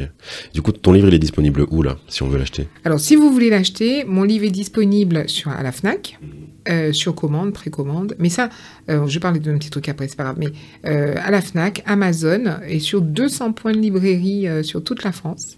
donc il faut passer commande en disant simplement le nom du livre et vous l'avez dans les 3-4 jours après. Ok, super. Il est disponible dans les territoires en Martinique, Guadeloupe, Guyane? Alors, en Guadeloupe, oui. Martinique, bientôt. Guyane, pas encore. L'île de la Réunion, pas encore. Et c'est ça, c'est pour ça que je disais que Librinova, malheureusement, n'a pas certains partenariats avec quelques librairies sur les territoires et départements d'outre-mer, même sur des petits volumes. Alors, ce qui me fait rire avec Librinova, ils vont, ils vont m'en vouloir, mais bon, ils, ils, ont des partenariats avec une, librairie au Japon. Ok. Et je me suis rendu compte qu'en me connectant sur cette librairie, ben, qu'il y avait des commentaires. mais non, sérieux Oui. Il y avait peut-être une ou deux personnes qui ont dû acheter le livre. Oui, oui, c'est vrai que... Et qui ont bien aimé, donc qui ont laissé un petit commentaire. C'est très sympa. En japonais, il a fallu que j'en traduise hein, quand même, parce que je ne comprenais pas. je sais pas lire le japonais. ok, parce que du coup, il, oui, ils le traduisent en japonais là-bas, du coup. Pas du tout. il est en français, ce livre. Il est, voilà, donc je suppose qu'il y a des Français ou des Japonais qui savent dire. Ou tu sais, bon, il y, a il y a des maisons, euh, maisons euh, francophones un peu partout, donc tu vois. Et, je me dis, mais il n'y a pas de partenariat sur mon département. Au départ, j'ai un petit peu haussé le ton avec eux, hein, parce que je, je leur ai dit, euh, département français d'outre-mer, il n'y a rien, et vous avez un partenariat avec une librairie au Japon. Mais, mais je connais personne au Japon. et en même temps, j'ai rigolé, et ma soeur me disait, mais t'inquiète pas, on sait jamais, ça va prendre chez nous, on va, t'inquiète pas. Mais c'est bon, t'as déjà un pied au Japon. enfin, mais les quelques connaissances que j'ai, ça me taquinait beaucoup là-dessus d'ailleurs. Hein. Tu vas me dire si c'est, tu peux le ou pas. Est-ce que tu peux démarcher des librairies sur place et leur vendre le, le livre. Oh, d'accord. Oui. C'est ce que j'ai fait avec Cultura et je salue d'ailleurs euh, euh, Sabrina Ramsamy, hein, l'une des, des, responsables livres chez Cultura Guadeloupe à Destrédan. Euh, je l'ai appelée, on a discuté, j'ai parlé de mon projet et tout. Et elle m'a dit, et elle était la première tout de suite à me dire, tu peux m'envoyer une vingtaine d'exemplaires. Est-ce que tu, on met en place une dédicace? Et le jour de cette dédicace, ben, j'ai vendu les 20 en fait. Ça c'est très, ça c'est le bouche à oreille, etc. Ça a très très bien fonctionné il y aura une nouvelle dédicace le 3 juin prochain, d'ailleurs, euh, la veille de la fête des mères. Et il y a une surprise si euh, vous venez acheter un livre, parce que comme le lendemain c'est la fête des mères, il y a plein de jolies choses que j'ai préparées, des petites choses à la main, parce que l'héroïne du livre, ses fils, elle est couturière. Donc j'ai préparé beaucoup de petites choses, très simples, mais euh, qui si le livre est à offrir à maman, par exemple. Voilà. Donc ouais. Euh, où est-ce qu'on peut retrouver ton actualité Si on veut suivre l'actualité du livre, tes dédicaces, savoir où tu... Alors j'ai un compte Instagram, ça y est, je me lance, hein, j'ai un compte Instagram. C'est arrobase euh, Moueza, M-O-U-E-Z-A, tiré du 6, c'est Catherine. Ok, super. Bah écoutez, bah, les auditeurs, allez euh, vous abonner, suivre l'actualité de, de Catherine. Et euh, voilà, bah, si vous voulez lire le livre, euh, rejoignez-le en séance de dédicace. Si, si, si. Et puis n'hésitez pas, même. Il y, a, il y, a, des extraits, je crois qu'il y a. Je crois que les 30 premières pages sont disponibles sur Google. Donc n'hésitez pas à les lire, n'hésitez pas à me laisser un commentaire, n'hésitez pas à, à, me contacter si vous souhaitez. Et si vous êtes une librairie, ben moi je suis partante. On peut faire une dédicace chez vous. Et euh, quelque chose de très joli. On peut faire ce qu'on appelle un café créole littéraire. C'est quoi un café créole littéraire ben moi, quand je, moi, j'aime bien proposer. Hein, c'est notre côté généreux des choses. Et euh, j'ai toujours du café maison, du café créole à la maison. Donc, euh, je propose euh, les librairies, quelques librairies qui vont déjà contacter, un café créole. Donc, j'amène le café. Alors, on est en France, hein, ça sera avec des chouquettes. Hein, mais, mais, bon. Et mais voilà. Et puis autour du livre, discuter. Et puis, je travaille sur ce livre-là avec, en tout cas, tout ce qui est la promotion, avec une très bonne amie que beaucoup de personnes connaissent, qui s'appelle Cynthia Fibel. Je vous invite à, aller voir sur Internet euh, son actualité. Et puis elle a créé un documentaire aussi qui s'appelle Elle se livre, C-E-L-I-V-R-E. Et elle interroge beaucoup de femmes sur leur activité, euh, voilà. Et euh, Cynthia, mm, en faisant une, la, plus grande rencontre littéraire que j'ai fait actuellement sur la Guadeloupe, m'avait dit, écoute, il faut qu'on trouve aussi des petits films de l'époque en 8 mm. Donc on a essayé en tout cas de faire quelque chose de, sympathique. Donc chaque fois que je fais une dédicace, ce petit montage qui doit durer 2-3 minutes, euh, qui est avec des films de Lina de l'époque qui ont été créés, euh, passés par Guadeloupe la première notamment ben on peut le voir, euh, on pourra aussi le voir. On va essayer de le mettre sur, euh, sur le compte Instagram. J'avoue que le compte Instagram, là, il est un peu en stand-by parce qu'il y a tellement de choses autour. Il y a ta rencontre, euh, j'enregistre bientôt à la première page l'émission littéraire qui est sur la plateforme des Outre-mer. Donc il y a beaucoup d'actualités autour de moi, mais c'est vrai que le compte Instagram, il n'est pas vraiment un jour parce que tout se bouscule et il faut aller vite. Mais voilà, on peut aller sur en tout cas le site, le, compte Instagram. Bah Catherine, là, ça fait plus de 20 ans que tu vis en Hexagone. Oui. Euh, comment tu vis l'éloignement avec euh, la Guadeloupe? Je peux pas dire qu'il y a un véritable éloignement. Je, je, je peux pas dire ça parce que hier ou avant-hier, j'ai mangé des ignames. Ok. je, peux pas dire. L'éloignement physique, en tout cas. Physique, euh, oh, c'est compliqué. Enfin, Peut-être parce que j'ai un certain âge aujourd'hui, euh, c'est plus compliqué qu'au départ. C'est plus compliqué parce que j'ai envie de rentrer. Mais le, gros déclic même, ça a été le décès de ma mère. Parce que là, à partir du moment qu'elle... Parce que tant qu'on est sur euh, l'hexagone, quand on retourne au pays, on sait qu'on a encore toute la structure. Tout ce qu'on a connu quand on est parti, elle est encore là. Euh, la famille, et même dans ma famille, j'ai perdu du monde. Hein, des grandes tantes sont parties, etc. Et là, le fait d'avoir perdu ma mère, c'est déjà un choc. Voilà, moi j'étais très proche de ma mère. Le fait qu'elle soit plus là, ça j'ai pas trop envie d'être loin de ce qui reste. Donc, euh, mais quand je dis ce qui reste, c'est pas péjoratif. Hein. c'est euh, de mon père, oui, parce que j'ai encore mon père de vivant, mais du reste de ma famille aussi, mais de ce qui reste, c'est-à-dire tout le reste de mes souvenirs. J'ai cette sensation que si je n'y retourne pas, il y a quelque chose qui va s'effriter. Et je sais pas pourquoi je, je n'arrive pas, en tout cas pour le moment, à m'expliquer ça mais euh, c'est pas dramatique, hein, tout va bien. Mais voilà, j'ai cette sensation-là. Et c'est peut-être la sensation des gens qui sont loin. Euh, le fait de ne pas être là. Euh. J'ai écouté un reportage, un, un, interview de Fatou Diom dernièrement, et elle disait, euh, elle répondait à un journaliste qui disait oui, mais euh, il y en a marre, il y a trop de, personnes d'origine africaine qui viennent en France. Et elle avait répondu du tac au tac en disant vous vous rendez même pas compte que la personne qui part, qui quitte son village, qui traverse autant, tout ce qu'il laisse et euh, c'était assez poignant, ce, voilà, ce qu'elle disait. Et j'ai eu cette sensation-là. Enfin, j'ai cette sensation-là. Donc, euh, voilà, je, mais, j'ai cette possibilité de revenir plus souvent qu'avant. Et surtout les moyens. Parce que aussi, ça paraît pas un billet, c'est cher. Alors, le fait d'avoir euh, peut-être déjà construit cette partie vie-travail ici, ça me permet aujourd'hui de pouvoir partir un peu plus souvent. Tout à l'heure, tu m'as dit que tu souhaiterais pas forcément rentrer définitivement. Euh, plutôt du 3-4 mois. Quand est-ce que tu penses pouvoir euh, faire ça? Je commence déjà à le faire. Tu commences déjà à le faire. Je commence déjà à le faire. Alors, pas sur un temps aussi, dans 3-4 mois, mais par exemple, rien que cette année, rien qu'avec le livre, d'ailleurs, je suis partie, euh, par exemple, je repars à la fin du mois de mai, là, ça me fait déjà ma troisième fois que je repars, et je repartirai peut-être en décembre, on repart déjà pendant les grandes vacances, euh, je repartirai peut-être en décembre, passer Noël un petit peu avec mon père, notamment, si j'ai assez de sous, bon, voilà comment ça s'organise, mais voilà, je, je pars déjà beaucoup plus souvent, ça c'est déjà quelque chose d'acté et de possible. Et puis, bon, ben, on va attendre encore. Et puis, euh, moi, je croyais que la loi retraite n'allait pas passer. Non, je rigole. mais voilà, mais à la retraite aussi, c'est quelque chose que j'envisage de façon, oui, plus pérenne. Et puis, même dans un ou deux ans, euh, alors, ne pas laisser tomber mon boulot, puisque je travaille, hein, je travaille dans une, administration, mais euh, voir comment les livres, enfin, continuer à écrire, voir si ce que j'écris plaît toujours et avoir cette possibilité de, de, m'échapper un peu de l'île de France, euh, de l'hexagone pendant deux, trois mois, aller écrire au pays aussi, dans un univers qui me, qui me plaît et qui serait plus près aussi des recherches que j'ai envie de faire quand j'écris, notamment au niveau des archives départementales. Euh, ouais. Euh, est-ce que tu as, est-ce que as plus de facilité à écrire quand tu es en Guadeloupe que quand tu es en Ile-de-France En termes d'inspiration, de, tu vois, tu peut-être dans un, environnement qui t'aide plus ou peu importe. Au-delà de juste l'accès en termes de ressources. Je peux écrire n'importe où. Je peux écrire n'importe où. Je me sens. Je peux écrire n'importe où. Dès que je suis près des gens que j'aime, après moi j'écris. Je peux écrire. Moi je me rappelle quand j'ai commencé à écrire le roman. Enfin, pas commencé à écrire le roman, mais quand j'étais en métropole, quand j'ai commencé à, peaufiner pour me présenter, au... il y a Mathis était plus jeune et euh, il était avec son papa et j'avais dit à, mon mari euh, euh, arrêtez de faire du bruit là. J'essayais de me concentrer sur quelque chose qui j'avais mis en action de quelques jours avant et je vois Mathis qui passe parce qu'il allait dans la cuisine, j'étais dans la salle à manger tout doucement, je lui dis mais pourquoi tu vas petit pas Il m'a dit parce que papa a dit que tu écris. Il lui-même parlait très doucement. Je lui dis mais euh, et puis après, je l'ai vu recourir dans la chambre avec je sais pas, le, gâteau qu'il avait pris. Et puis, je l'entends qu'il dit à son père Non, mais maman a dit qu'on pouvait faire du bouillon.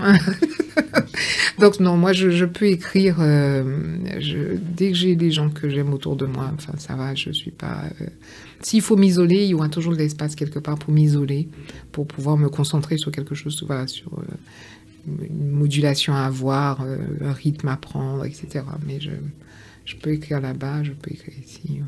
D'accord, ok, très bien. Tu as parlé de ton fils qui est euh, adolescent maintenant. Euh, du coup, il, a, il est né, il a grandi ici, enfin en hexagone. Comment euh, tu lui transmets bah, cette partie guadeloupéenne? De cette culture guadeloupéenne Alors, tu vas rigoler, Nicolas, mais euh, quand on le voit, on dit un antillais. D'accord, super. Même s'il est métis. Et euh, lui-même, quand on lui dit tu viens d'où, il dit qu'il vient de la Guadeloupe. Mais il est né ici. Hein. Quand il nous a dit ça l'autre fois, et, son père et moi, on l'a regardé, on a dit que tu veux boire? Il a dit mais c'est vrai, enfin, c'est vrai, quand on me regarde, on voit que c'est un antillais, je suis un antillais maman. Je lui ai toujours transmis. En fait, la première fois que je suis partie aux Antilles avec Mathis, il avait 5 mois. Et tout de suite, Mathis, il a été dans le bain. ça, c'est clair. Euh, déjà, de façon figurée euh, et de façon propre. Ah oui, les deux. Dans le... Il était dans le bain. Et on a cru, tu sais, il y a des enfants qui, même s'ils sont bébés, tu sens que ça va être un peu compliqué. Pas du tout. Euh, moi, ça m'arrange. Alors, quand je suis partie avec lui, bon, il n'avait pas un poids. Tu sais, quand tu as un bébé de 5 mois et demi, quand tu es jeune maman, tu as peur de donner trop de lait, il faut commencer à passer un peu au solide, etc. Et quand je suis arrivée, ma mère a pris les choses en main. les bananes écrasées, avec du poisson. Et après, quand je veux retourner sur la métropole, il voulait plus de lait. Donc, tu vois, il avait pris du poids, il et le pédiatre m'avait dit, mais vous êtes allé où là avec lui? Il était tout doré, il, euh, il, aimait, il aimait la, mer. Alors, quand il a découvert une autre mer, c'était Et là, là, il était, il, aime beaucoup, beaucoup les Antilles. Donc, il est très, il est, il est, il est antillais. Il, euh, il comprend pas toujours. Il comprend quand je, je, je l'enguirlande un peu en créole, parce que la chambre n'est pas rangée, par exemple. Il comprend euh, quand euh, sa chambre n'est pas rangée et que je, voilà, ça passe en mode créole, c'est que bon, il faut s'activer. Donc voilà. Mais il est, il est, il est très antillais. Il est, euh, il aime bien manger antillais. Alors, il n'est pas très zouk, c'est pas son truc, mais comme tous les jeunes, il préfère Kalash que le zouk, enfin que le, le voilà, des choses comme ça. Euh, mais euh, il est, il est pas, il a, il a pas du tout honte hein, parce qu'il y a des personnes, des enfants, bon, la maman est antillaise ou machin et machin, pas du tout. Il est, il est très, il est dans sa culture, enfin, il est dans, une, dans cette culture-là, et c'est même lui qui me fait parfois découvrir d'autres choses. Ok, trop bien. Donc, euh, non, sur ce coup-là, j'ai, ça, j'ai assuré, par contre. Là. il était. Non, parce que c'est vrai que pour euh, bah, beaucoup d'Antillais qui sont, qui, ont, qui sont nés sont, et ont grandi ici, certains n'ont pas, soit les parents ne transmettent pas, et du coup, bah, ils n'ont pas ce bagage culturel, et du coup, bah, ils se sentent en décalage par rapport à ceux qui vivent dans les territoires, donc ça peut être des fois compliqué en termes d'identité, tu vois. Donc, du coup, c'est pour ça que je posais la question. Mathis, quand il était petit, mes parents venaient euh, le chercher, hein. Mes parents venaient euh, fin début juillet, ils passaient 15 jours avec nous, ils repartaient avec Mathis, et il y avait toujours quelqu'un qui remontait quand on descendait pas sur les Antilles, il y a toujours quelqu'un qui remonte. La fille de la voisine, la cousine qui est descendue, etc. Donc il nous le ramenait. Ou quand il était en âge de voyager tout seul, ah, il était ravi. Si, si, si, euh, il y a toujours les vacances. Euh, les petites vacances scolaires, c'était chez mes beaux-parents. Et les grandes vacances, c'était, oui, avec les parents de la Guadeloupe il allait des endroits que moi-même, je n'ai pas été quand il était avec eux. Alors moi, ça me, je disais tout le temps à ma mère, mais tu nous as jamais amené là. Elle m'a dit, oui, non, mais vous, c'est vous. Euh, voilà, elle nous disait ça à l'époque. Tu as découvert aussi. C'est ça. ok. D'accord. Euh, du coup, tu as, dit que tu, tu l'enguirlandes en créole quand sa chambre n'est pas rangée. Euh, c'est quoi ton rapport au créole, justement? C'est compliqué. Je parle un créole qui est très français. Je fais partie de cette génération, contrairement à la vôtre. Euh, les parents ne voulaient pas qu'on parle créole. Parce ça, que ça continue aussi. Ça continue aussi. Moi, j'ai pas connu ça, mais je sais qu'autour de moi, certains ont toujours ce. Tu vois, donc, euh, mon père surtout, qui a voulu absolument, qui est républicain dans l'âme, hein, mais bon, je pense que c'est sa génération. J'ai un père quand même qui est né euh, au milieu de la guerre, hein, de la Seconde Guerre mondiale, donc c'est tout à fait normal ce, sentiment d'appartenance à, la, la, patrie. Et je pense qu'il n'a pas voulu qu'on parle français, qu'il n'a pas voulu qu'on parle créole, pardon.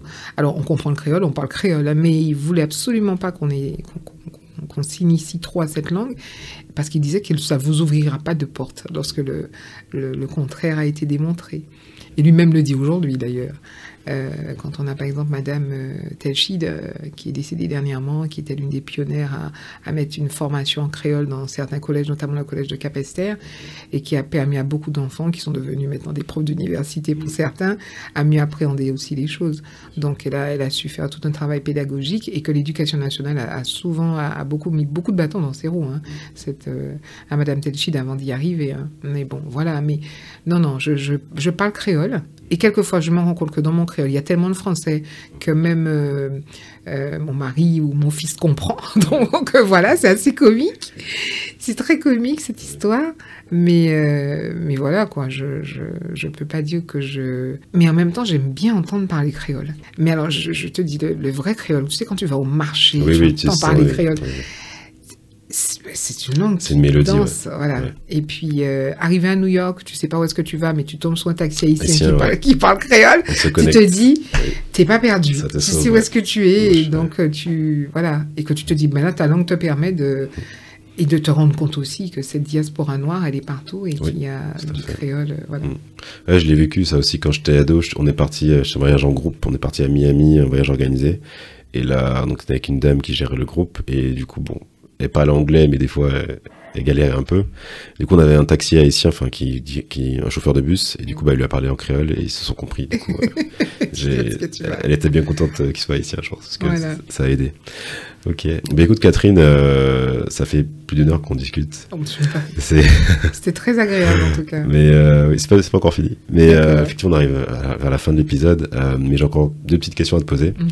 je voulais savoir, ben, qu'est-ce qui te donne envie de participer au podcast? Alors, la première chose, c'est ce côté marketing. Oui, t'as raison. Il faut, faire connaître le livre, mais aussi que les lecteurs apprennent à me connaître, hein, parce que tu sors un bouquin et que tu n'es pas dans un circuit normal d'éditeur et de, de communication et de publicité par, par, par, rapport à un livre comme si, comme si j'avais un vrai éditeur.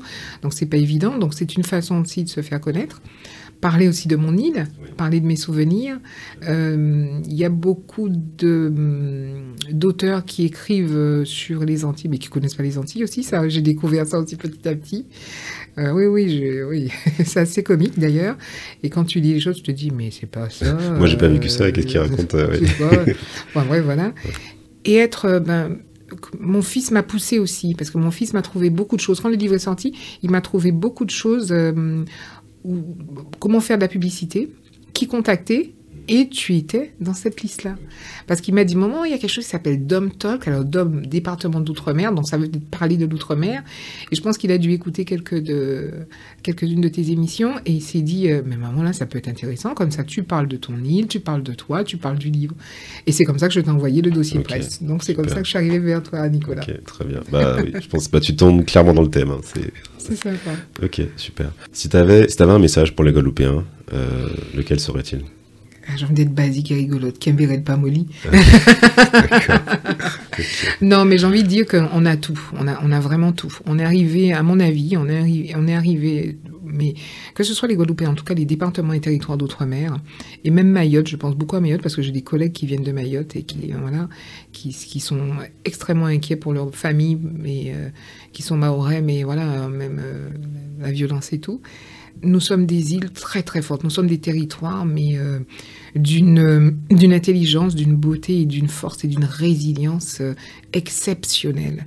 Et ça, personne ne pourra nous l'enlever. Ça va être compliqué que nous restons en tout cas sur un statut euh, de département et territoire d'outre-mer ou que nous changions dans quelques années, parce que bon, avec, on entend de tout aujourd'hui et on voit beaucoup de choses se, se passer. Ça va pas être évident. J'espère qu'on n'ira pas jusqu'à la révolution de nos fameux nègres marrons.